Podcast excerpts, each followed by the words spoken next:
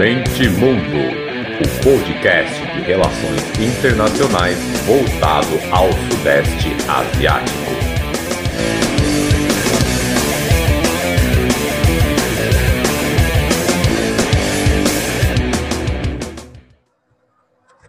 Bom, vamos lá então. Segundo papo dos quatro que eu quero fazer de comemoração ao podcast, um ano. Então, fiz essa brincadeira aqui de conversar com os amigos, que por sinal que eu fiz nesse um ano e pouco, estudando Ásia, entrando nas redes sociais, redes sociais do povo enchendo saco. E então agora a gente vai conversar aqui com o Wesley, já vou apresentar, já vou pedir para ele dar uma carteirada curricular aqui para nós. Então, se tiver repercussão boa, se vocês gostarem, compartilhar, eu ver lá que está andando legal, até posso ver de fazer uma vez por mês. Não muito mais que isso, que também, né, a gente não é muito conhecido, também é difícil, né? Pô, como é que eu vou chamar muita gente toda semana? É difícil.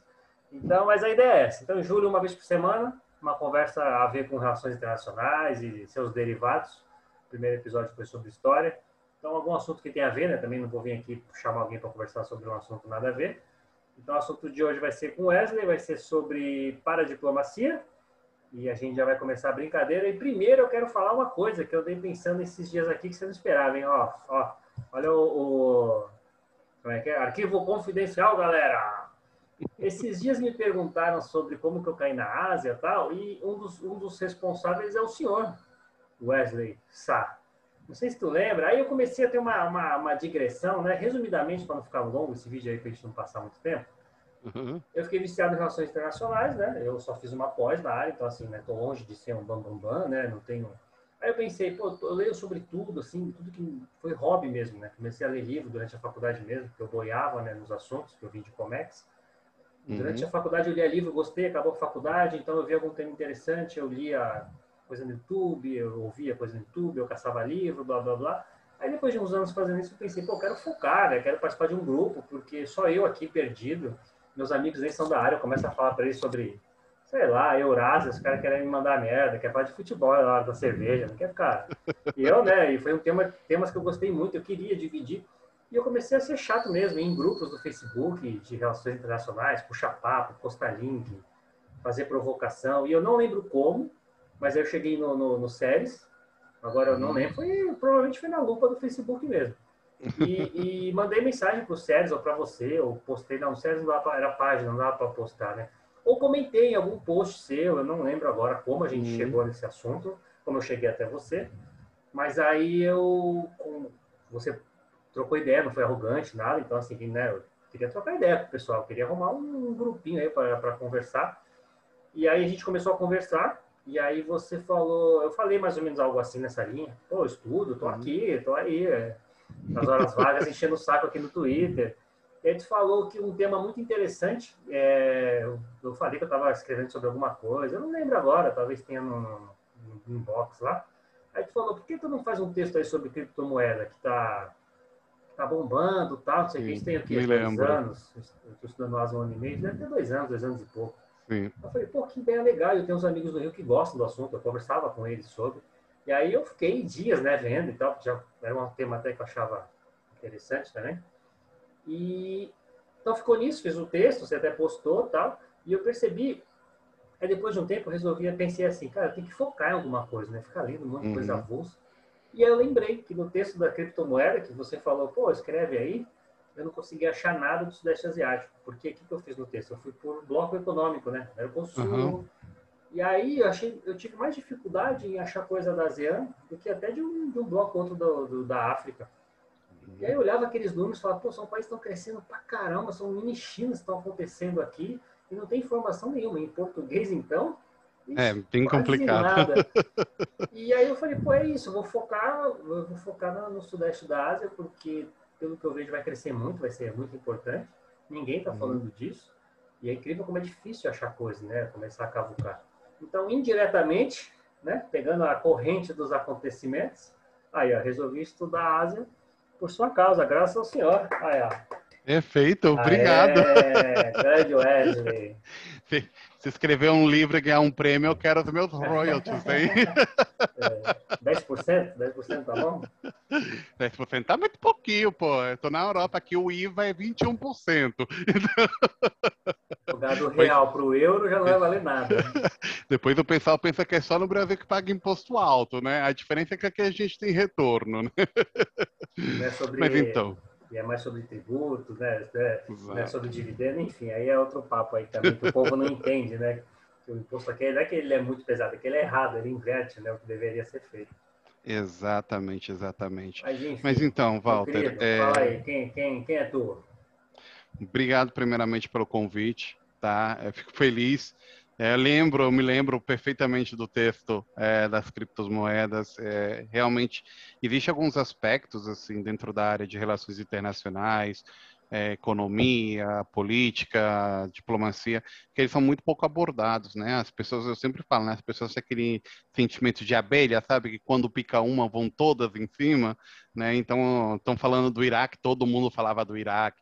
Estão falando, né, da Europa, todo É. mundo está falando da E Europa. eu seguia isso enquanto eu não decidia o que focar. Eu fazia isso. Aí, de repente, estourou uma bomba no Iraque. Eu ia lá, Iraque, YouTube, é livro, Exato. resenha.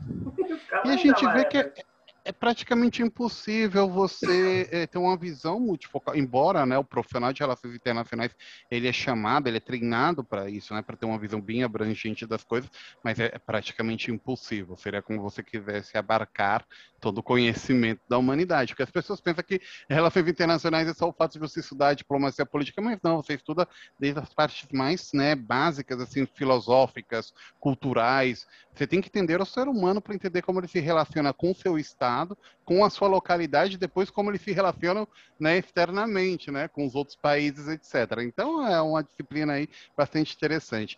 Eu sempre falo que eu, eu fui chamado meio que obrigado a seguir relações internacionais. Eu saí do Brasil muito novinho, né? Morei e fui criado aqui na Europa. Né, morei tanto na Espanha, na Itália, na França, na Suíça, fui, fui pulando, né, gente? É, minha mãe, onde tinha trabalho, ela ia. né? então, é lógico, isso tem as suas grandes vantagens. Né? Uma das minhas grandes vantagens que eu tive foi o fato de aprender é, conviver com diferentes culturas. Cabe lembrar que Espanha, por exemplo, é um país de imigração, existe muitos imigrantes aqui, então, sabe, eu saí de uma realidade do Brasil, o pessoal de Brasília, né? Aquele. Brasília é bastante provinciana, apesar de ser a capital do Brasil, né? Para vir para uma realidade da Europa, né? Onde tinha alunos de Marrocos, Colômbia, Equador, Venezuela. Né? Então, sempre meio que fui sugestionado a isso. E também aprendi muitos idiomas, seja os idiomas aqui, né, da Espanha, ou dos outros países onde eu morei, né? É, cabe lembrar aqui que poucos países da Europa, de fato, têm só uma língua oficial, né? Tirando Portugal, o resto, tudo tem mais de um idioma.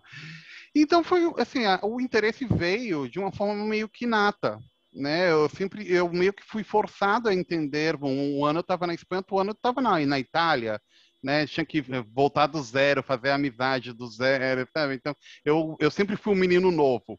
Teve anos que eu mudei quatro vezes de colégio, então acredite, eu sempre fui um menino novo do colégio, né? É, e lógico, depois quando eu cheguei uma etapa da minha vida, eu voltei ao Brasil a estudar, fiz o intercâmbio no Brasil, que foi o primeiro contato assim que eu tive de fato com com RI, né? Com o pessoal da IMB Morumbi.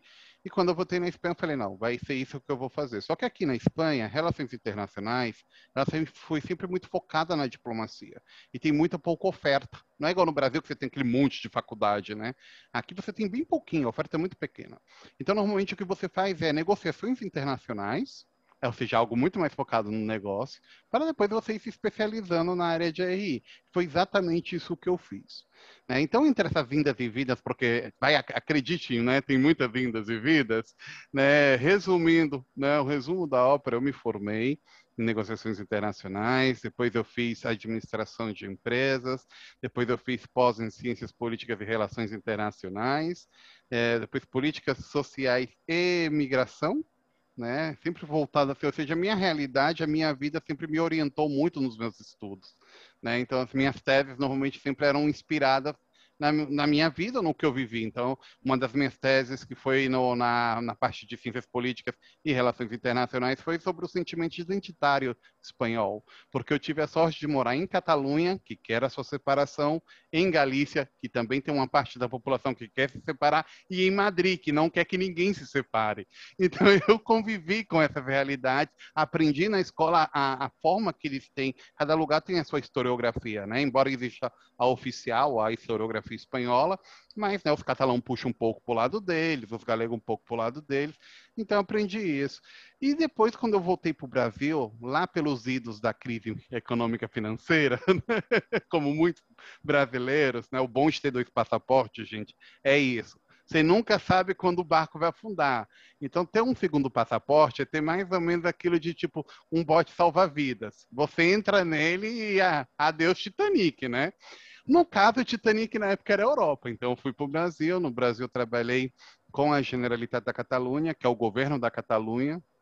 E aí eu passei todo aquele processo de dependência da Catalunha, dependência momentânea, né? É, e atualmente voltei depois para Espanha, porque depois o barco né, que começou a afundar foi do Brasil, saí fugindo, né? o mundo é dos espertos, né, dos sobreviventes, e vim para Galícia, que é do outro lado da Espanha, que eu já tinha morado aqui, então a minha família mora aqui, e também atuando sempre em paradiplomacia, né? Aquela paradiplomacia que é uma área que está crescendo bastante agora, né, chama muita atenção das pessoas, embora né, muitas pessoas ainda não sabem o que significa, já me perguntaram de tudo. Né, eu sempre falo porque, gente, eu acho que foi a coisa que mais me marcou, me perguntaram se era diplomacia para pessoas né, com alguma minusvalia física, né, tipo para a Olimpíada, né? Eu falei, gente, não. É, o nome, o nome automaticamente já leva a crer isso, né? Principalmente porque eu acho que começou no Brasil de fato a ter uma representação maior justamente na época dos Jogos Olímpicos. Porque, embora tinha começado muito antes, né? o Rio de Janeiro teve a primeira iniciativa, depois São Paulo consolidou ela. Né? Hoje em dia, praticamente todos os estados do Brasil têm um órgão de relações internacionais, de representação internacional.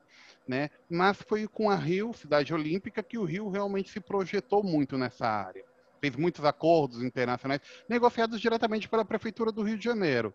Né? Isso existe, isso nós vimos agora no caso de São Paulo com o tema das vacinas. Né? Nós vimos, só que no caso da esfera estadual, o Dória negociando internacionalmente, porque o governo estava engessado. É. Ele falou: bom, se eu for esperar o Itamaraty, o, o povo vai continuar morrendo, também, né? né? Exatamente, o consórcio Nordeste. Nossa, eles. É, sem dúvida, o Nordeste ele aprendeu muito rápido. Eu, eu, eu, assim, eu sempre tive um olhar muito carinhoso pelo Nordeste, porque eu, eu acho que, primeiro, que é o Brasil que eles nos vêm de fora. Então, o que eu sempre me identificava como brasileiro, de fato, era a cultura nordestina, porque é ela que vem para fora, né? Não é a cultura paulista né, o paulistana, nem a gaúcha, né? É, eu, a primeira vez que eu vim ver, gente, um chimarrão, tinha 24 anos, não fazia o mínimo que era aquilo. Você pensa que se o cara tava fumando, eu vi uma coisa com ele na boca, eu pensei que, eu juro por Deus, eu pensava que era um, algo de fumar, algo assim, né? é, e falava também... na erva, eu falei, pronto, o cara tá fumando maconha.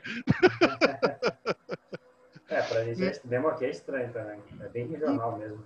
Exato. E então, assim, o que vem de fora é capoeira, gastronomia. Gastronomia tem muitos matizes né, nordestinos. A baiana é muito forte. O português mais cantado, que é muito típico do Nordeste, né? As danças populares, etc. Então, o, o Brasil que eu meio que imaginava era Nordeste. Eu tenho um carinho muito grande pelo Nordeste, que apesar de que o brasileiro ele é muito... É, preconceituoso, essa é a palavra, né? não tem como usar um eufemismo para isso. Sem embargo, né, de fato, foi o berço né, da, da, cultura colonial brasileira e posterior do que seria o Brasil, né, de grandes autores, escritores, comediantes. Né? Eu acho que o Brasil não seria o mesmo sem o Nordeste. E eles aprendem rápido. O nordestino ele é danado, né, arretado. Então, embora a paradiplomacia ela começou no, no Sudeste, eles começaram a trabalhar, trabalhar e é impressionante os resultados que tiveram. Mas isso não é somente nesse setor, né? A gente viu isso também no setor de tecnologia, né? O Nordeste sempre ficou atrasado em tecnologia, de repente o pessoal do Recife falou, opa, vamos fazer o porto digital lá no Recife, né, e acabou atraindo as empresas de São Paulo, estava mudando tudo para o Recife, porque tinha mão de obra, tinha infraestrutura, etc. Né?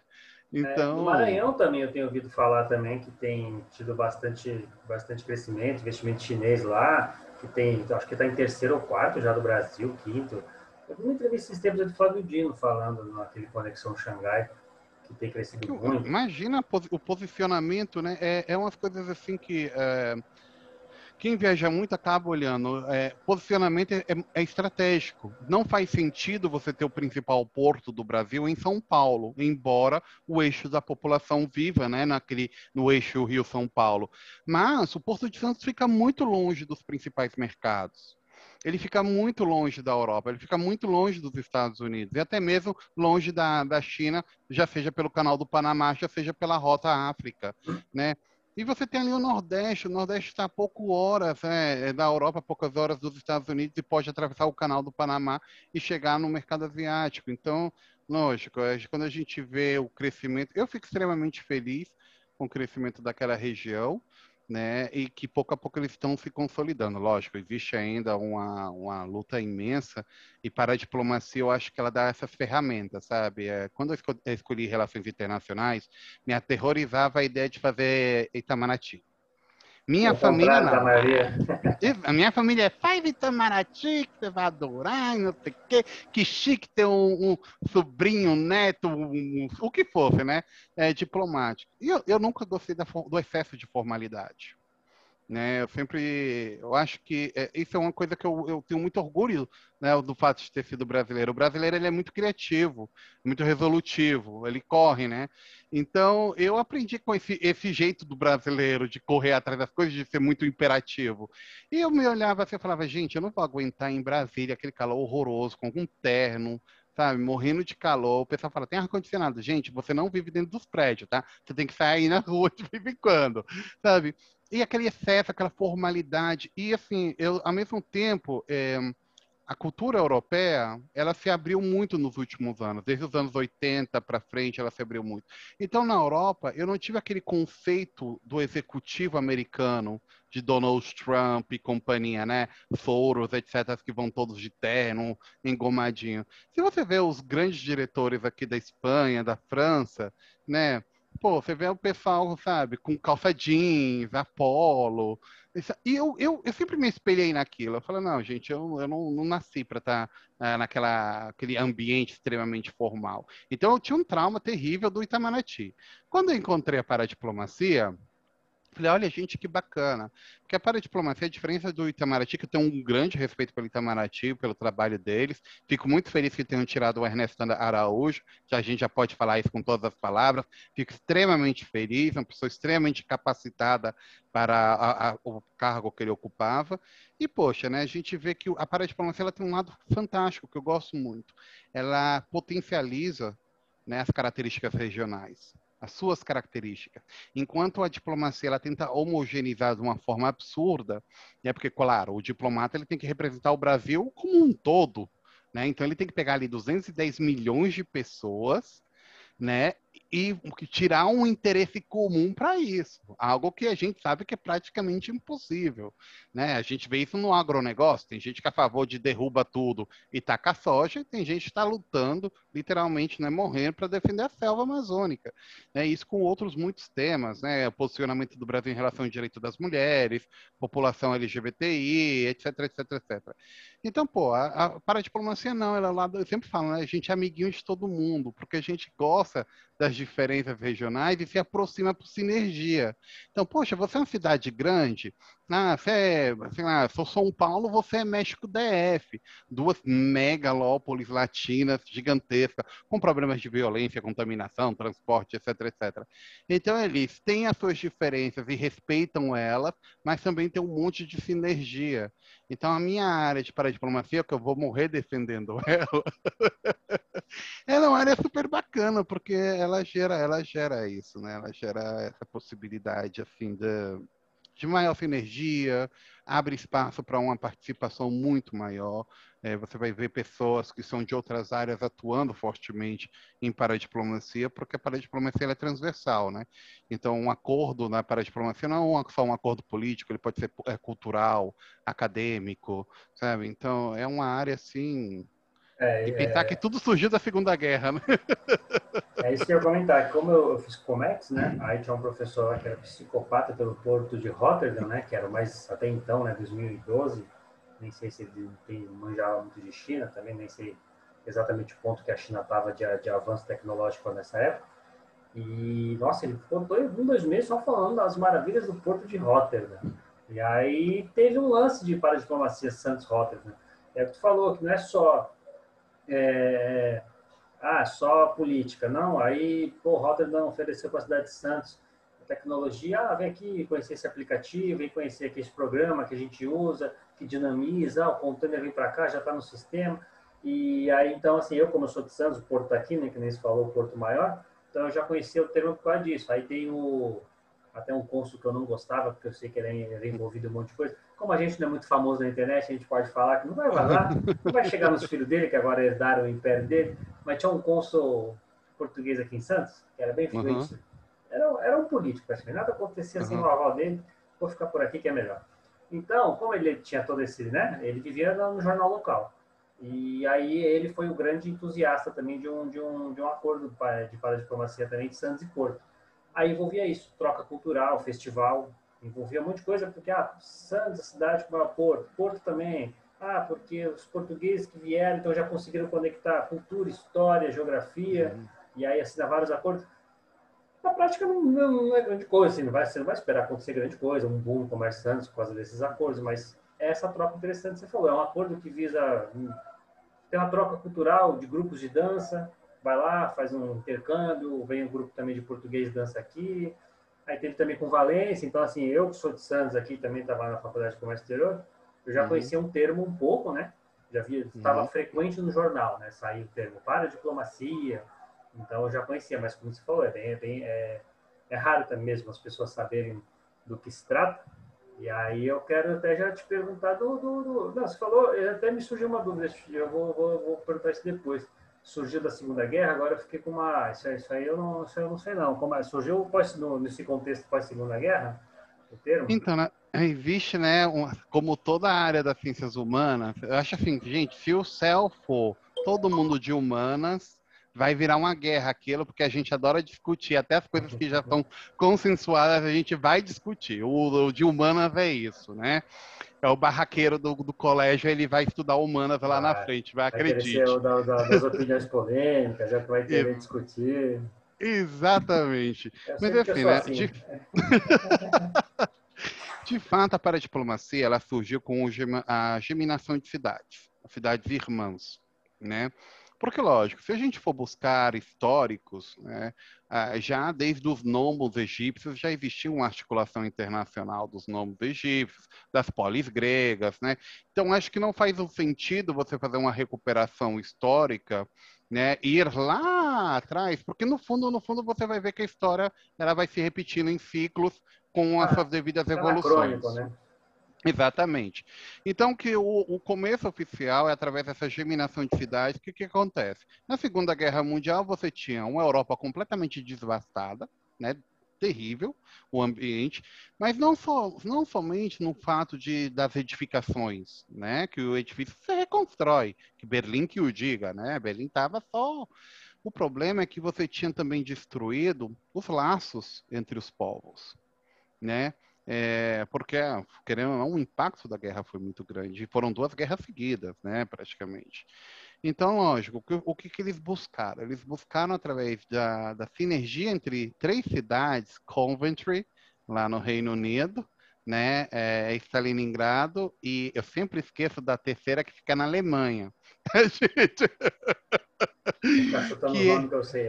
Que, que eles, é, o que, que eles fizeram foram juntar as três cidades, tá bom? E essas três cidades, através de intercâmbios, já seja culturais, é, é, pouco a pouco recuperar os laços né, de amizade entre esses três diferentes povos, que se você olhar são os protagonistas né, da guerra. Né? Você tem a Alemanha, que é o, o, derrotado, né? você tem a Rússia, que é o grande vencedor, porque o, o, mundo ocidental não gosta de aceitar a ideia, né? mas de fato o grande vencedor é a Rússia. Né? Na época era a União Soviética, mas eles foram né, os grandes vencedores de fato e mataram quase metade da população para conseguir essa vitória. Então foi um bem agridoce né, essa vitória. E depois você tinha o Reino Unido, né, que era a a potência na época, né, ainda era uma das principais potências mundiais, já tinha perdido seu lugar para os Estados Unidos, né, mas ainda assim se projetava como grande potência no que é o cenário regional. E aí, de fato, começa todo, existe até mesmo, até hoje, ela é, continua em atividade na, na Suíça, que é a Organização Internacional de Cidades Irmãs, né, e se você entrar na, muita gente ignora, mas se você entra na Wikipédia, normalmente na cidade, tem entre em São Paulo, aí tem lá cidades irmãs. As pessoas não sabem o que, que significa significa cidades irmãs? Cidades irmãs, elas podem ser, já seja por um vínculo histórico, já seja por uma característica, como você mesmo comentou, que eu adorei o fato de você comentar. Roterdã e Santos. São duas cidades eh, que têm porto. Mas não é só o fato de ter o porto de ser cidade do litoral, mas são cidades cujo porto é a principal rota do, da economia de um país inteiro. Então, eles têm algo muito forte em comum, porque eles vão ser cobrados da mesma forma. Né? E assim, é, também com outras cidades que já se aproximaram a Santos, por exemplo, a região onde eu estou, a maior colônia de galegos é, no Brasil fica em Santos, justamente por causa do porto. Né? Tinha um barco que ia de Pontevedra a Santos, então os galegos imigravam em grandes números e a maioria hoje mora em Santos tem até associações, etc. Então, é, a... É, eu moro, só de eu moro bem perto, numa avenida que tem o clube espanhol e o clube português, um lado do outro, e são clubes bem, bem ativos. Eles, além de oferecer o espanhol, no caso, claro, além de uhum. oferecer a aula de língua, eles oferecem dança, é, associado tem desconto, vai, sei lá, na piscina, é, bem, é um clube mesmo, e que os descendentes vão e atuam. Eu conheço, eu trabalho com, com um cara que ele participa do, do português, né? O avô dele uhum. e tal, era português e ele é ativo, membro do conselho, e assim, uma vez por mês, aí tem comida típica, então você vai lá, tem desconto, aí que é o dinheiro que eles arrecadam para manter, outras coisas, e é bem isso mesmo, eles são bem ativos. Esses tempos tinha lá, antes da pandemia, claro, né, quando eu moro perto, é, ah, paella, não sei o que, das quantas, de Sevilha, de não sei o que, aí X desconto, quem compra antes, tipo um ingresso mesmo, uhum. que é para eles financiarem é, atividades, eventos por aí. E é, é, são clubes grandes mesmo aqui em Santos. É, é até bacana porque a gente vê um, um lado tão diferente né, da, das coisas. É, a, a, lógico, isso levanta uma série de, de, de, dúvidas que a gente não vai entrar nesse aspecto, mas a gente até podia falar como é problemático, né? É, nós vemos a bons olhos é, sociais quando os europeus fazem isso. Se são bolivianos e latino-americanos, nós já não vemos da mesma forma. Se é um grupo de africanos, então, juntando para. Nossa, a gente já vê, chuta que é macumba, né?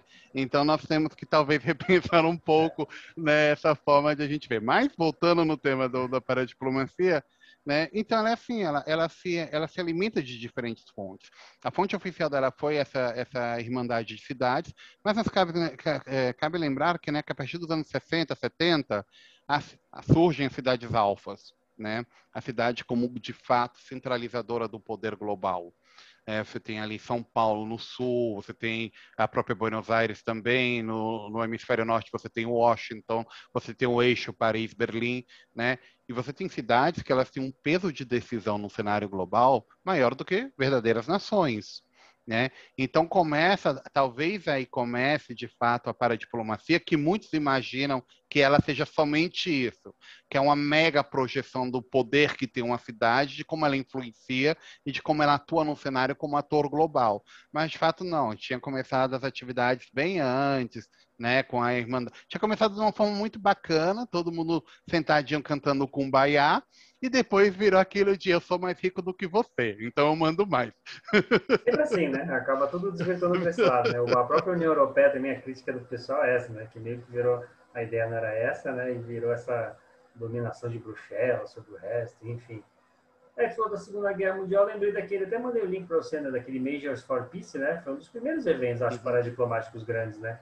Que é a ideia de usar o acordo de não proliferação de armas, né? Para juntar um monte de cidades, só para dizer assim, ó, tá aqui, ó, se um monte de prefeito não concorda, vamos parar por aqui, que essa ideia de jogar a bomba atômica na cabeça dos outros, isso não é legal. Acho que foi no final dos anos 40 já esse. Exato. E até hoje, eu acho. Eu, eu mas é que agora, se você parar para pensar, de fato, a paradiplomacia ela é muito dada à paz e à cooperação muito mais do que a diplomacia.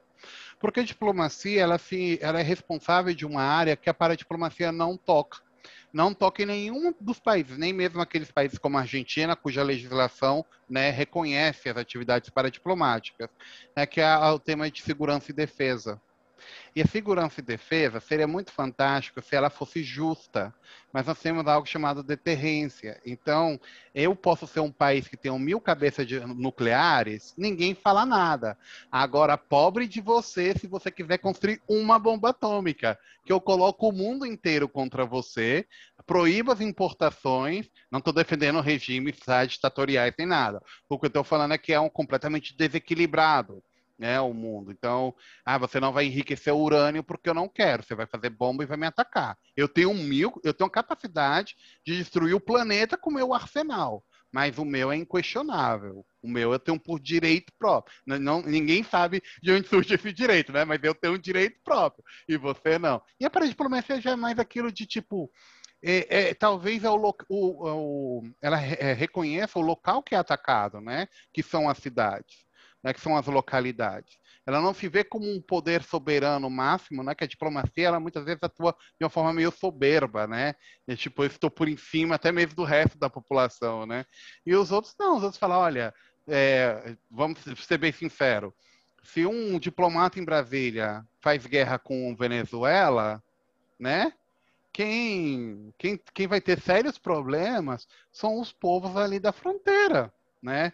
Então, de repente, quem vai sair lá de, defendendo a paz vai ser o prefeito ali da região, né, de Roraima. Então, ele vai falar: olha, gente, eu quero paz, porque ele sabe que a primeira bomba cair vai ser na cidade dele, né? Então, tem, tem, tem bastante a ver com isso. Aí, aproveitando, queria que você fizesse o jabá do seu livro, que está no meu, no meu carrinho da Amazon, por sinal. Eu tenho ali uns. Já está batendo quase 30.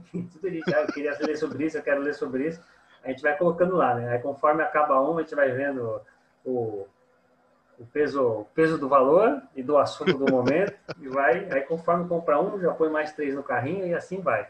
Então, queria que você falasse do teu livro de paradiplomacia, que, ó, estamos no mês 6, até 2022 eu, eu vou ler, hein? Compromisso. Até a mãozinha de política, assim, ó.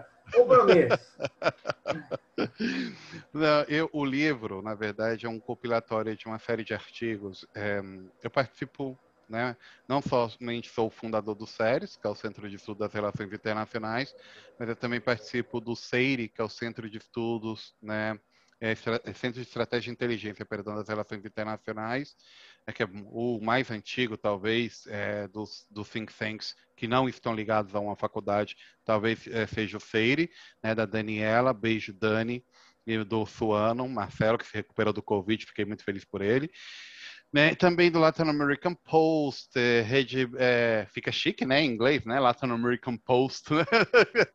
o rede de cidades brasileiras, etc, etc, etc. Então, lógico, eu via que, eu escrevia muito sobre o tema, não somente explicando o tema da Catalunha, que eu vi que existiam bastante dúvidas do brasileiro entender, né? O brasileiro não conseguia entender por que o catalão queria se separar. Ah, porque ele não tem direito. Então eu explicava, falava, não, a Espanha foi um Estado moderno com a, cuja formação não foi muito democrática, que digamos, e por ser o primeiro Estado moderno junto com Portugal, são os primeiros a ter problemas da sua formação. Né? Isso vem de um problema de formação. Também escrever sobre cidades inteligentes, né? que é a minha outra área de estudo também do mestrado de cidades inteligentes. E eu vi que existia bastante interesse. Né? Mas, primeiro, porque era uma alternativa daquela visão é, estruturada né, do, das relações internacionais, aquela visão mais engessada da diplomacia, de fazer o concurso do Itamaraty, que existe muitas pessoas que são de RI que são bastante frustradas, né, porque elas têm uma visão muito pequena da área. Então, ou eu vou para o Itamaraty ou eu vou para a ONU. E se ela não consegue nenhuma das duas opções, ela entra assim numa negação profissional. Nossa, ela, ela entra em depressão. Então, muitos também se aproximavam por isso. Então, eu falei, ah, eu vou, vou escrever um livro, né, selecionando os melhores artigos, é, que te, é, levantaram mais interesse ou que as pessoas né, me consultaram mais. É, quando você me falou que você mandou a mensagem, nós recebemos bastante mensagens no séries, tá? É, eu sempre quis, é, mesmo antes que fazer gestão era, era começou com a Ana, depois passou um tempo, né, para outra pessoa e foi foi foi indo, né? É, mas eu sempre tive a vontade, sempre fiz, né? O, a responsabilidade de responder pessoalmente cada uma das pessoas.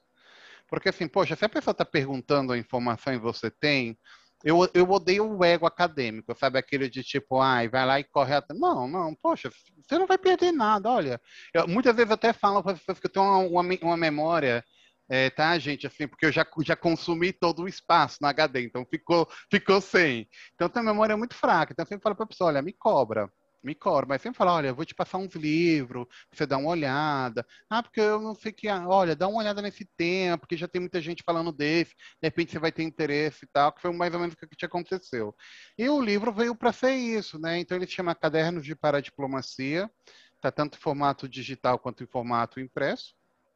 É, e ele é o primeiro de, um, né, de, uma série de livros, porque o próximo já, ó, então vai rápido, o próximo já está vindo aí para o final do ano, que é o Relações Internacionais e Cidades Inteligentes, né, que ele dá uma continuidade, porque a própria paradiplomacia já fala da gestão da cidade inteligente. Você não pode falar de uma cidade inteligente negligenciando o aspecto internacional, ainda mais com PPIs, PPPs, acordos, etc, etc né? E depois, posteriormente, vai vir um que também vai ser de paradiplomacia, mas focado né, nesse aspecto Brasil-Galícia, né, que vai ser Brasil-Galícia Ponte Atlântica, justamente falando do tema dos portos que a gente falou, né, porque os portos acabam unindo tudo, né? Sim, é a porta de entrada, né, de, de tudo, tudo, tudo da nação, né? Tirando Exatamente. meia dúzia de desfavorecidos que não tem saída para o mar, é, acaba sendo a porta de entrada. E que luta por isso, né? Que o diga Bolívia, coitada da Bolívia. É. É 95%, 94% do comércio mundial é pelo mar. Esses países, não sei como sobrevivem ainda. E os ambientalistas, não, embora né, eles saibam disso, mas eles não conseguiram fazer ecoar mas de fato, de fato, de fato, de fato, um dos grandes contaminantes, né, contaminadores do, do planeta são os próprios né, navieiros, né, os próprios navios de carga. Eles geram quantidades ingentes né, de combustível fóssil, de querosene, de benzina, etc, etc. Né, mas aí ninguém fala nada porque como nossa riqueza vai por aquilo, é melhor ficar caladinho, né? Não, e não só, vi também na faculdade de comércio, também de RI, é, que tem um, um, um, lance que você também pode trazer tipos de, de crustáceos até que podem acabar com, eles podem, né, é, não tem é predador natural para eles, então eles vêm da África, aí tem uma lei internacional que o navio a tantos quilômetros tem que, agora eu não vou lembrar detalhes, né, mas tem que abrir lá as portas lá de baixo para soltar, uhum. enquanto ainda está em água internacional, que já aconteceu aqui em Santos já há uns anos atrás, foi na época que eu vi na faculdade isso, quando começaram esses estudos, por disso, que aí tinha lá um tipo de, de crustáceo ali no canto do porto, bem na entrada de Santos, uhum. e estava começando a sumir, foram ver, porque veio um lá no Senhor do Mundo que o navio trouxe e aí ele começou a se proliferar e não tinha uhum. predador para ele. É, exatamente, é, são coisinhas que a gente nem imagina, coisinhas mínimas, né? Aqui na parte. Europa aconteceu com a taxifolia. A taxifolia era uma, uma alga de, do Caribe. Quem come ela é aquele peixe-leão que é cheio de espinhos. Né? Ela chegou no Mediterrâneo, não tinha peixe-leão, então o que ela fez? Ela cresceu assim que invadiu de Mônaco até praticamente as Baleares, tem grandes e grandes bosques de taxifólia, né, que matou metade dos peixes local, só que eles deixaram ela porque eles descobriram que ela deixa a água mais clara. Aí falou, bom, vai matar os peixes, mas pelo menos vai atrair turista. Passa um pano. Às vezes nem tá mais limpa, só tá mais clara. Exatamente. E queria te perguntar também, curiosidade minha, de, por exemplo, para a diplomacia. Agora a tendência é tudo estar tá conectado, né? É, uhum. 5G, 6G, 7G, tudo conectado. É a gente do celular que acende luz, apaga a luz, abre geladeira.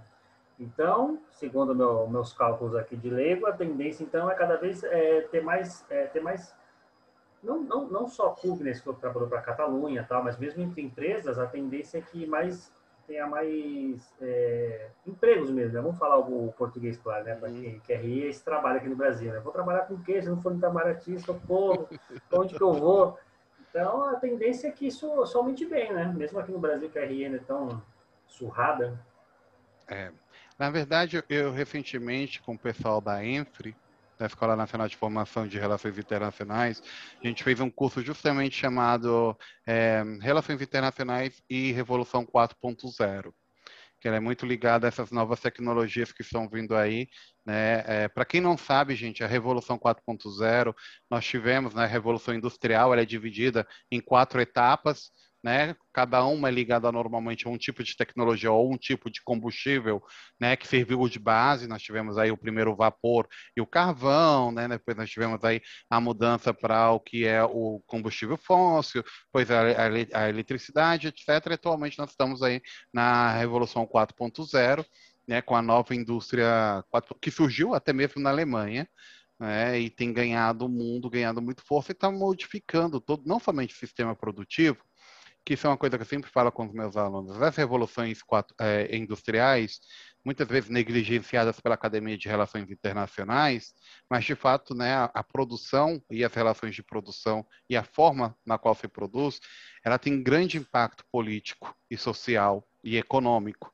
Então, se nós olharmos o mundo através da produção, né, nós vemos como a produção ela explica determinados movimentos políticos, determinadas escolas políticas e até mesmo determinadas é, aproximações de poder, né, e, e uh, da geração, na verdade, de cenários políticos.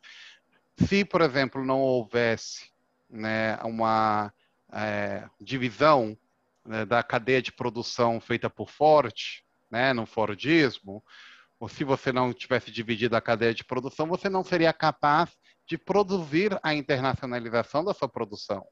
Se você não é capaz de produzir a internacionalização da sua produção, automaticamente o processo de globalização ele não teria a mesma força. Você não teria cadeias produtivas globais. Você não teria também o impacto que isso gera na mão de obra. Você não teria também a migração de pessoas em relação a essa mão de obra. Então, desde o que é uma ótica de produção, nós vemos que uma coisa vai tudo ligado. E a Revolução 4.0 ela está mudando isso. Todo mundo fala muito do, do 5G, né? Mas, gente, o 5G ele, é, ele viria a ser a base que nos vai permitir essa integração do mundo real com o mundo virtual. Tá? Porque nós, imagina, nós temos hoje em dia mais aparelhos ligados à internet do que pessoas que existem no planeta. Né? Só no caso do Brasil, a média é de 2,3 é, aparelhos celulares né, por pessoas, e eles estão conectados. Mas você também está conectando televisão, você também está conectando algumas as pessoas que têm né, poder aquisitivo para isso, geladeira, né? Aqui na Europa já tem bastante carro, no Brasil também, o GPS, etc, etc, né? Já tem alguns mais modernos, etc. Lógico, você precisa de uma capacidade de transmissão muito grande. Qual é o grande defeito disso? Você tem aí países que são concentradores de tecnologia e você tem um grande volume de informações, normalmente informações bastante prioritárias, que estão circulando nesse mundo virtual e alguns países detêm a capacidade de tecnologia de tratamento dessas informações. Então, o grande medo é que, para viabilizar toda essa, essa transformação, você acabe colocando isso na mão de países que você não tem aquela confiança. Então, pode ser a China, mas eu acho muito engraçado, porque o mundo tem que confiar nos Estados Unidos, que demonstradamente manipulou todo o continente americano a seu bel prazer, assim como manipula a Europa através da OTAN. Mas, por exemplo, o caso da China, ah, não, não vamos confiar no chinês com 5G, né? é meio contraproducente, né? Mas, bem, que, onde entra a paradiplomacia aí? A paradiplomacia, é, através do que são as cidades inteligentes, né, ela se projeta de uma forma muito maior na cooperação tecnológica. Por quê? Porque é fato que hoje você tem 60, né, a, a, alguns dizem 70, eu acho que é ser muito positivo, mas de 60% a 70% da população é urbana, da população mundial. Sem embargo, essa tendência é crescente. Então, você vai ter cada vez mais a população mais concentrada em polos urbanos. Então, lógico, a, a, como, por exemplo, no caso do próprio Brasil, se você pega São Paulo, Rio de Janeiro e Belo Horizonte, fazer o triângulo, né? Você tem nesse triângulo mais de 30% da população brasileira. Em três cidades, ou em três grandes áreas metropolitanas, né, para ser mais correto. E isso é um, algo crescente, está acontecendo na África, acontecendo no Sudeste Asiático, etc. Então, a paradiplomacia ela vai no sentido contrário da diplomacia, porque ela está buscando a cooperação técnica e né, tecnológica, integração de tecnologias, competências, etc., para participar do, da realidade. Falar, olha, minha cidade não pode ficar fora de, dessas transformações, porque senão o que, que eu vou ter? Eu vou ter um número gigantesco de pessoas desempregadas, né? É, sem possibilidades de arrecadação, com uma série de problemas de trânsito, saúde, educação, etc. Então, eu participo, eu estou, né, com perdão pela palavra, né, vamos ser finos, com sérios problemas, né, para dizer, né? E já a diplomacia, não, a diplomacia ela está ainda talvez num pensamento muito arcaico, ou num mundo muito clássico, né, daquilo de ah, o interesse nacional, a defesa dos interesses, etc, etc, num mundo que é cada vez mais desfragmentado. Nós vemos isso hoje, por exemplo, no Brasil, mas também vemos na Europa, mas também vemos nos Estados Unidos, até mesmo na própria China, que tem um regime muito mais estricto, né? Que é os países cada vez mais têm maiores dificuldades de manter é, uma, uma política homogênea, né? Ou uma visão homogênea. Então, antigamente, quando você tinha um inimigo em comum, né, você tinha uma visão mais homogênea. Vamos todo mundo ir nesse sentido. Por quê? Porque senão o inimigo vai atacar a gente. Hoje em dia, como o mundo é cada vez mais livre, existe essa digitalização gigantesca, então dentro de uma sociedade, você tem polos muito diferentes. Né? A paradiplomacia ela tenta sobreviver com isso. A diplomacia tá louca, perdida, né? Aí de vez em quando você tem alguma pessoa, né, como o nosso Ernestinho Araújo, subindo no Itamaraty, representando um desses lados é, polarizados da sociedade. É, porque de fato também tem o, o lance da, da, economia, né, também integrada, e aí tem gente que, que argumenta que isso diminui o poder político, né, da, da, dos partidos, tal, né? E aí gera um pessoal que sai um pouquinho da medida como o Ernesto, né, que já vê teoria da conspiração em tudo. E é curioso que e, às vezes eu vejo o discurso dele, eu falo, isso aí era mais provável uma pessoa de esquerda falar isso que dele, né, que é direita, mas enfim, né, aí a gente já vai para outro papo, mas também tem a ver esse lance também da economia também, né, que não tira autonomia, né, embora tenha gente que, que argumente isso, mas que né, dá essa junção que mais necessidade ainda, né, de, de de paradiplomacia, além da diplomacia, né? Porque, que nem o caso da China. É uma cultura totalmente diferente da nossa, é um estranhamento total de costume, até do, do, do cumprimentar, já tem tudo, você tem que aprender tudo sobre a China para ir negociar com o chinês, um asiático no geral, que a nossa ignorância é total, né? Como do que, que eles gostam, do que que, enfim. E aí a paradiplomacia também entra aí, né? Esse, esse, esse laço cultural, já que o econômico é inevitável. Ela ela aceita, por exemplo, porque é uma coisa que eu acho que é curioso, né? Tenho muitos amigos politólogos, né? Que do pessoal lá, né, uns foram para o lado de ciências políticas, outros foram para o lado de RI, né? Eu fiquei na, na corda bamba. Então, mas, nossa, eles são completamente. É, tem uma visão muito clássica do poder do sistema democrático. É, é como se fosse um item é, que não se transforma, tá? Ele é sempre fixo ele é estável. Então, é, e eles julgam o mundo a partir dessa visão. É, eu falo, é muito complexo você julgar a realidade da política chinesa, por exemplo, com uma visão ocidental. Ah, mas é porque lá só tem um partido. Olha, lá existe oito partidos. O Partido Comunista é uma estrutura de governo. Ele foi absorvido, ele é o próprio Estado e depois você tem oito, oito partidos. Nossa, mas tem oito partidos? Por que só tem um? Eu falei, então, né? Porque alguém foi lá bonitinho colocou no Wikipedia que só tem uma. E se você ler direitinho, tem oito. Tá? Oito partidos políticos na China. A mesma coisa, por exemplo, é o Irã.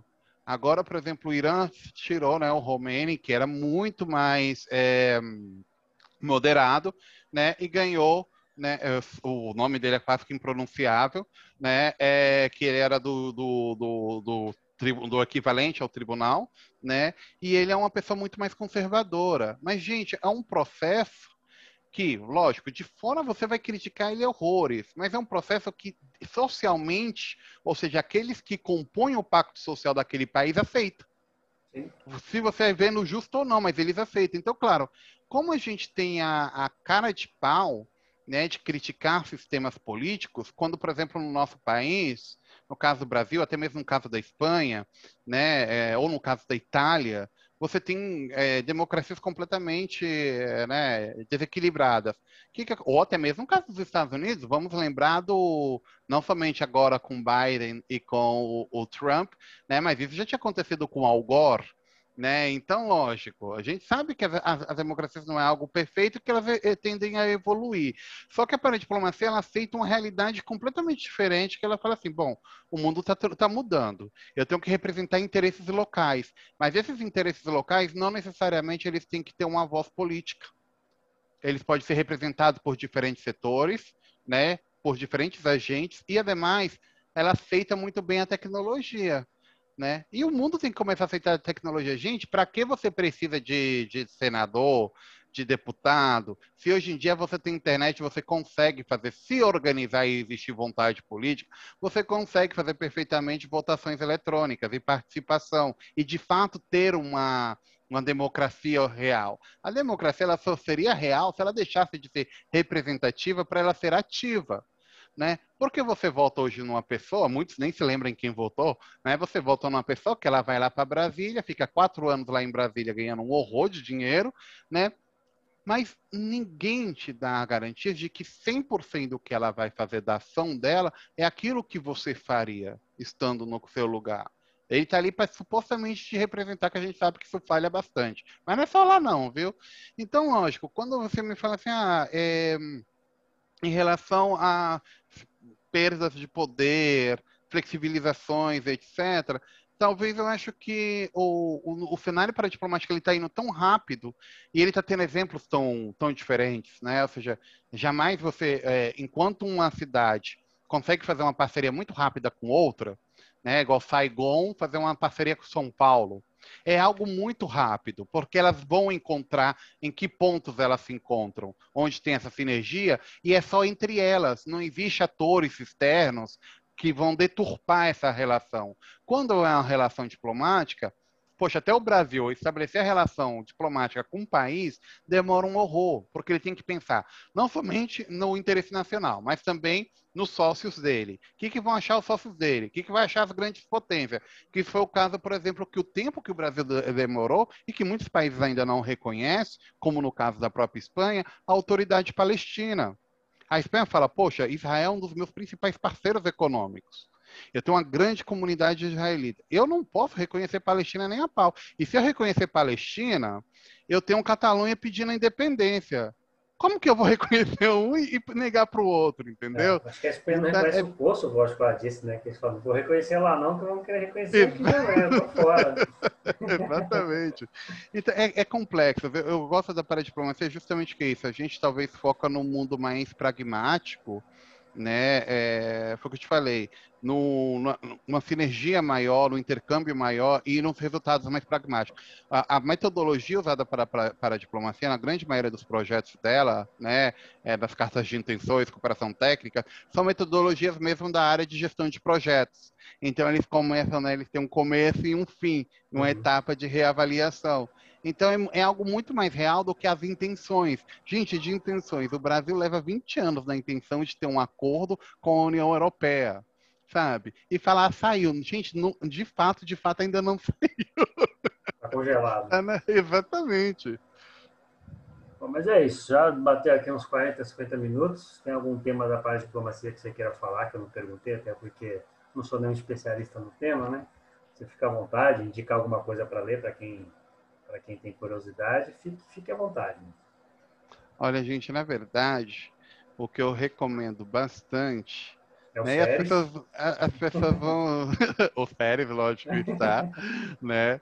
É, o Redes também, eu recomendo bastante a Redes, que é a rede é brasileira de desenvolvimento social e econômico. O nome é, é, é grande, né? E empreendedorismo, mas vale bastante a pena a minha amiga Irani.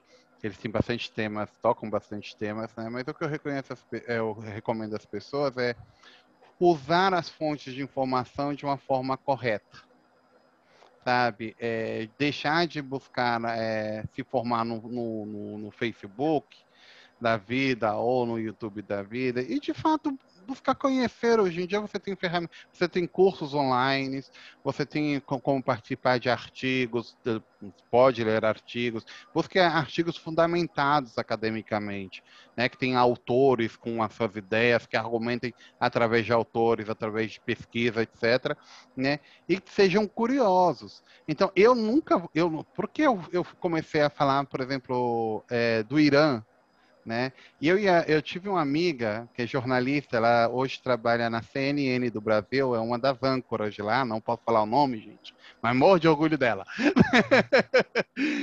então, é assim, poxa, e ela estudou comigo, fez a pós, a gente fez esse trabalho junto. E ela é uma, uma, uma mulher linda, tá? Viaja, é, sempre viajava sozinha, a gente achava ela super aventureira na, na universidade, né? Ela foi pro Nepal sozinha, a gente falou, mas você é doida? e ela foi. E na época ela foi, na, é, é, pouco depois daquele tema do terremoto, sabe? Teve terremoto e tal. Então, poxa, só que ela queria fazer um trabalho, a gente fez um trabalho sobre o mundo árabe, falando do feminismo árabe. Poxa, era algo assim que, tipo, até o professor falou, nossa, que bacana, mas eu não nem vejo isso. Né? Eu sei que existe, mas eu não consigo contemplar isso. Né? E foi muito bacana, como a gente viu a, a, a, interpretação que se dá no, mundo, no feminismo no mundo árabe, a gente conheceu mais em, em, profundidade até mesmo o funcionamento do mundo árabe, e a gente entrou um pouco no que é a história do mundo árabe, né, do protocapitalismo, que as pessoas não sabem porque jamais o mundo ocidental vai admitir isso, mas de fato, né, a semente do capitalismo surgiu no mundo árabe, né? Então, é que na Europa estava na época das trevas e a gente humanizou isso para todo mundo. Né? O, o, globo virou Europa, mas de fato o, a era das trevas né, continente europeu era o auge, a época dourada da, do mundo árabe, quando se criou as primeiras universidades, grandes bibliotecas, etc, etc. A primeira pulseta foi fundada por uma mulher em Fez, no Marrocos, né? E, poxa, a gente entrou numa realidade completamente diferente. Então, eu recomendo para as pessoas serem curiosas, porque depois aí eu fui pesquisar mais sobre. Vamos ver como funciona o Irã né? É, fiz até amizade com um rapaz de lá, conversei, comecei, eu comecei a falar com ele, né? Porque eu não queria filtros, eu queria ver, né? Conversar. A gente também fez através do Séries uma parceria com alguns think tanks de lá, né? A gente foi o primeiro a fazer com think tanks de Butão, tivemos um acordo com eles. E eles ficaram encantados. E era muito bacana porque eles passavam os artigos que eles escreviam é, sobre o PIB da felicidade, no caso do Butão, né? É, poxa, a gente olhava, era uma realidade tão diferente. E era, era bacana porque a gente tirou o filtro, sabe? Então, o que eu recomendo das pessoas é, gente, retirem o filtro, não coloquem mais. Toda vez que você vê um Olavo de Carvalho, uma pessoa que não tem é, e que eu quero deixar bem claro, não é que eu acredite que uma pessoa tenha que passar pela faculdade ou tenha que ter um, um doutorado para poder ter conhecimento, não. Mas de fato ela tem que saber argumentar, ela tem que saber e, e também respeitar o que de fato é conhecimento. Né? O conhecimento não é uma opinião, é algo né, comprovado, testado, pesquisado, etc, etc, etc. Né? Então, toda vez que a pessoa vê uma pessoa posicionar esses líderes, esses mitos, né, é, sejam religiosos, sejam pastores, é, padres, imãs ou o que seja, ela vai colocando filtro. Você só vai entender o mundo quando você deixar de colocar filtros. Para a diplomacia, ela é muito bacana, por quê? Porque ela coloca duas realidades, duas cidades ou duas regiões, uma do lado da outra. Então não tem filtros ali, não tem um filtro da que é a própria diplomacia. A diplomacia, coitada, ela, ela sobrevive, né, de filtros. Ela tem é, tem que colocar a cara amável para todo mundo, né, e tentar negociar. A para a diplomacia já não, ela vai pegar cidades diferentes, como por exemplo, poxa, qual, qual, o exemplo que você deu, Rotterdam e Santos. Elas pegaram pelo que aproximavam elas e não pelos que a distanciavam né? E normalmente na diplomacia oficial, as distâncias têm muita importância, aquilo que diferencia, né? Na paradiplomacia, é o contrário, é aquilo que nos aproxima. Né? Então, eu recomendo para as pessoas que têm esse interesse, primeiramente, trabalhar esse seu âmago, né? Trabalhar, você pode ter sua, a sua ideia de mundo, é, perfeita. Com o tempo, vai por mim. Todo dia você vai mudar, porque todo dia você vai aprender algo e vai mudar sua visão de mundo, né? É, e por último, para quem é da área de relações internacionais, eu recomendo muito, gente, estudar idiomas. Parece chato, parece clichê, é. tá? Mas sem inglês ou sem espanhol, você não vai para frente, gente, é difícil. Você pode, depois que você estudar inglês e espanhol, se você ficar desempregado, aí você pode reclamar da vida. Mas antes não, porque realmente você precisa, eu sei que é chato, É, sempre também recomendo falar, gente, não existe só o inglês e o espanhol, não, tá? Também existe francês, também existe o alemão. Eu, por exemplo, trabalhei para o governo da Catalunha há muito tempo porque eu sabia catalão, tá? Então eles fizeram um, uma seleção na qual só tinha uma pessoa, porque só eu falava catalão. então, pô, aí conseguiu. Mas, assim, recomendo bastante. Né? Em relação ao tema de leitura, eu sou muito, assim, é, tenho muito cuidado no tema de leitura. Né? É, ainda mais porque as pessoas normalmente acabam te colocando num, num casulo, né? Mas eu recomendo muito é, Emi Sader, né? Que é reitor, foi reitor né? e professor da USP, que ele tem um livro, a Bibliografia do Século XXI Não Autorizada. Fantástico livro, gente, é um resumo do século XXI. É, que, bom, ele vai, na verdade, desde o começo do século XX, né, e passa, vai, vai chegando até o XXI. E é, é desse tamanhozinho o, o, o livro, é bem pequenininho, então ele é bem digerível, né? Mas eu também recomendo às pessoas, gente, quer conhecer o mundo, vejam os clássicos do cinema. É muito mais entretido, é muito mais divertido, e você nossa, é tipo um resumo, assim, lógico, não vai servir para uma tese, né? Mas é bastante. Eu sempre falo a, a lista de Schindler, sabe? É, as obras de Charlie Chaplin. É, é, é muito bacana porque você, o, o, cinema, né, principalmente o cinema clássico, ele tem esse poder de retratar o mundo, as preocupações que existe uma sociedade, né, ou como ela se vê, como ela se viu, ou como ela se projeta. Né? Então, como, por exemplo, essa juventude hoje que viu, né, é, Walter, o Blade Runner, o novo, nós somos dos que viu né? o primeiro. Então, poxa, era, era bacana porque as pessoas não viam muito sentido, mas era uma forma muito, é, lógico, teatral do, do próprio é, autor, né, do diretor, de dele falar sobre os medos que a própria humanidade tem da tecnologia, do avanço tecnológico, da própria capacidade humana, de como essa capacidade humana, ela, na verdade, ela não é é, limitada, é, ilimitada, né? Nem ao mesmo tempo que ela é limitante, ou seja, chega um momento que você pode gerar aí um paradoxo gigantesco. Então é super bacana, né? E que essa ideia veio se repetindo em outros filmes também, o próprio Matrix, né? Gente, mas tem que ver o filme, entender a história e pesquisar um pouco. Não pode você, sabe, ver um filme tipo Star Wars e depois apoiar a ditadura, gente, porque o filme é completamente o contrário, tá? Você não entendeu aí direito. É, não pegou o fio aí. exatamente, exatamente. Mas, gente, veja, assistam, é, busquem conhecimento, busquem sempre pelo algo que você gosta. A pessoa que não gosta de ler, eu sempre falo, eu tenho primos que hoje em dia são grandes leitores que não gostavam de ler, eu falo, meu, começa a ler algo que você goste. Ah, meu, você gosta de futebol? Leve. Ah, a bibliografia do Pelé. Com o tempo você vai lendo. Não queira ler Montesquieu no primeiro, na primeira semana. Sabe? Vai lendo, vai aprendendo, mas seja curioso, gente. Não se contente só com. Ah, porque fulano falou, porque ciclano falou, porque eu acredito no meu pastor, porque eu acredito no meu padre, porque eu acredito no fulano que tem 5 mil seguidores no Facebook, não sei o quê. Meu, não. Ah, que ele tenha falado, ótimo. Ele deve ter seus motivos por ter falado, mas lá e contrasta. O que te faz livre não é nem sequer o conhecimento, é o fato da sua capacidade de contrastar. Questionar é o que nos fez humano. Não foi saber, né? Saber é o que tra transforma o humano numa concepção do divino, né? Mas o que nos faz humano é a nossa capacidade de questionar.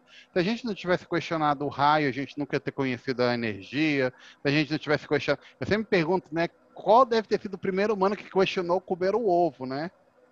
Viu lá a galinha falou: Vou comer essa coisa que sai da bunda da galinha para ver se é bom. Mas questionar. questionar. Será que aquilo vai me alimentar? Questionar, gente. É, é o que, que muda tudo. Então se questione, se questionem sempre. Beleza, fechou. Só para também falar, ó, esses dias eu vi um filme, eu estava de bobeira, não vou falar pelos caminhos, porque não foram caminhos, foram caminhos meus sinistros, não legais, que eu estava na, na, no Google e, caí de paraquedas no filme iraniano sobre a guerra da Síria. É uma, uma visão deles. Claro, tem aqueles uhum. problemas de tecnologia, né? Os efeitos especiais são horríveis e tal, mas é interessante um filme feito no Irã para iranianos, do ponto de vista então de um xiita tendo que lutar a guerra ali no vizinho sunita. E é legal que de fato rola uma situação que quem for caçar depois, eu vou colocar o nome depois no descritivo aí do episódio. Hum. E aí você tem o xiita e o sunita ali numa situação tensa, cada um com uma arma mirando no outro, debatendo o Alcorão. Então, assim, pô, mas você está uhum. aqui, você está matando um irmão. Então, é interessante, é o que você falou, da, de ver filme. E é um filme, uma hora e meia, tem sua qualidade questionável, mas é legal. É um tema que todo mundo conhece, a Guerra da Síria, e aí você vai ver por um outro ponto de vista. É, e é uma hora e meia, não é um livro que você vai perder muitas horas, dias, porque e abre, te abre um, um, um ponto de vista sobre uma, um assunto totalmente batido, né? Exato. Não, e a gente perdoa, gente, porque nós, é, em relação às qualidades, a gente perdoa tudo quando a gente nos, nos acostumamos, né? Nós vemos, por exemplo, eu vejo tanta gente criticando o cinema brasileiro. O cinema brasileiro teve um ganho de qualidade gigantesco.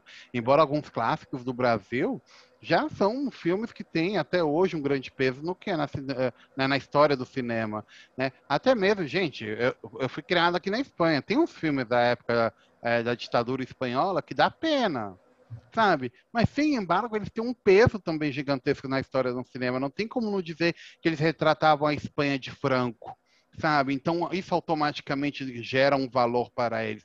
O mesmo do cinema italiano. Até o Cinecittà, né, que foi o auge do cinema italiano, depois ele teve uma caída gigantesca. Até hoje eu não me conformo que o, o Estação Central tenha perdido. Então, para Fellini. Mas acontece, até o cinema francês, gente, tem umas coisas que são horríveis no cinema francês e a gente acha muito chique. Cinema iraniano, é, Nigéria também tem uma grande produção, né? E assim, é, eu acho a que a gente... Índia a Índia, nossa, a Índia é um monstro, né? É, é, embora a Nigéria agora conseguiu, né, superá-la em volume, né? Mas assim, é muito bacana porque você é, é, é, curioso isso, né? Você vê como eles interpretam. Eu gosto muito, esse, esse filme que você falou, eu gosto muito dos filmes, por exemplo, do mundo árabe, que mostra, mostra just, justamente essa divisão que existe, né? Que as pessoas veem o mundo árabe como aquela coisa homogênea, né? Aquela coisa assim. E não, gente, tem as divisões entre não só os sunitas e os xiitas, é a principal, mas dentro deles existem outros muitas mais, né?